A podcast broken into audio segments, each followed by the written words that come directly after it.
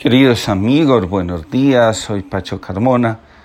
Quiero compartir con ustedes la reflexión del día de hoy titulada Mi santidad bendice al mundo. Facundo Cabral en una de sus intervenciones cuenta que en una ocasión se encontró con la Madre Teresa de Calcuta. De inmediato sintió la fuerza que emanaba de su presencia. Dice, entramos en un bar. Estaba lleno de gente, había mucho ruido. Cuando atravesó la puerta, apagaron la música, la gente hizo silencio y empezó a hacerse la señal de la cruz. Añade Facundo Cabral, era tal la fuerza de su sencillez, de su ternura, de su amabilidad, que nadie dudaba que fuera una mujer llena de Dios. Recordé que había leído un texto biográfico donde se contaba más o menos lo siguiente. Mi tarea no consiste en curar a los leprosos. En nuestra cultura la lepra es la expresión de un karma. Pretender curar a una persona de la lepra es humillante porque es impedirle que haga su proceso de purificación espiritual. Mucha gente mira al leproso y dice, tiene un karma y se está purificando. Pasan de lado con un profundo respeto y también con temor. Cuando abrazo a un leproso, Recuerdo a Cristo padeciendo en la cruz y salvando al mundo. Entonces me digo, no puedo bajar a Cristo de la cruz porque impediría la salvación del mundo, pero sí puedo abrazar su dolor, mostrarle mi ternura y sentir compasión. El leproso encuentra en mi amor la fuerza para ir adelante con su destino y en algunas ocasiones la fuerza para liberarse de la muerte porque no era su destino sino ajeno.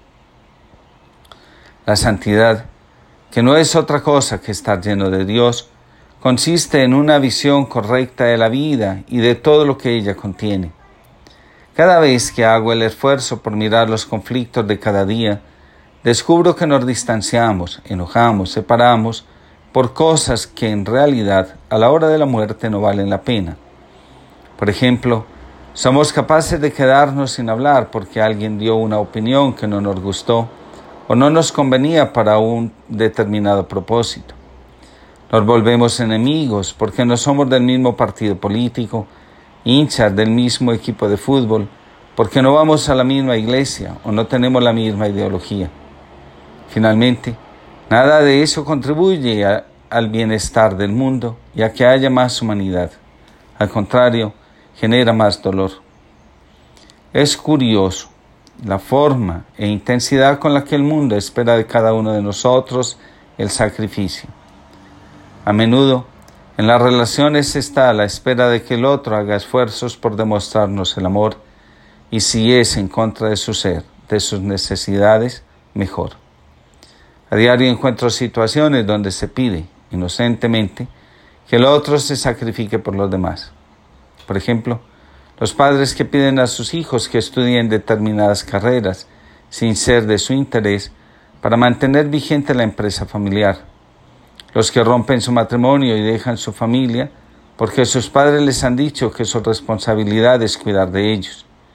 Los que dejan al amor de su vida porque sus padres se lo exigieron. Esto último me impresionó porque estaba convencido que a estas alturas de la vida no se daban estas cosas. También están los que piden a su pareja trabajar más hasta el agotamiento para que puedan llevar un estilo de vida acorde a las expectativas del estrato social en el que viven. Los que piden que se renuncie a la forma de ser para ser aceptados, entre otros. La santidad corrige las formas distorsionadas de vivir. Ella mira la plenitud de la vida y la libera de las distorsiones a las que el ego la somete.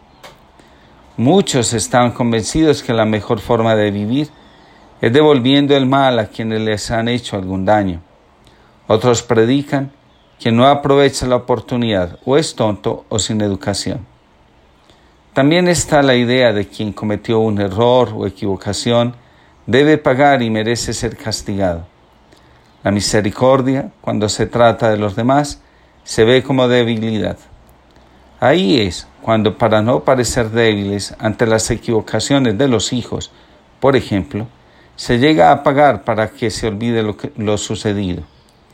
Muchos piensan que las cosas están bien si pagan el silencio de las víctimas y hacen creer al victimario que nada tiene que ver con ellos. La santidad es la mayor expresión de la unidad. Jesús lo dice, el Padre y yo somos uno. En consecuencia, Jesús hace las obras que le ha visto hacer al Padre. Nunca marcha en dirección opuesta.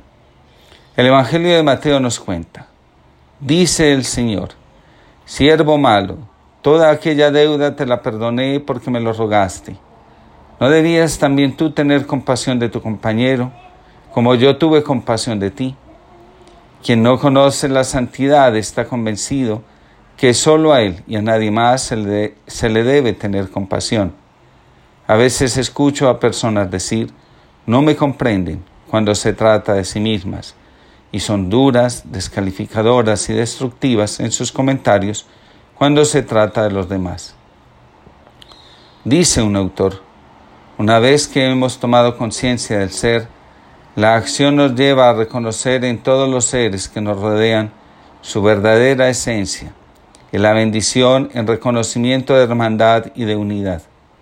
Bendecir es la expresión del verdadero conocimiento del ser es la manifestación de la certeza, la unidad que relaciona a todos los seres. Es el pleno reconocimiento del yo. Cuando nos sentimos uno con la fuente que nos creó y nos dio la vida, nuestra vida trae bendición al mundo y a los que nos rodean. Dice el curso de milagros. Sí, en verdad eres bendito, mas en este mundo no te das cuenta de ello. No obstante, tiene los medios para aprender que lo eres y verlo claramente.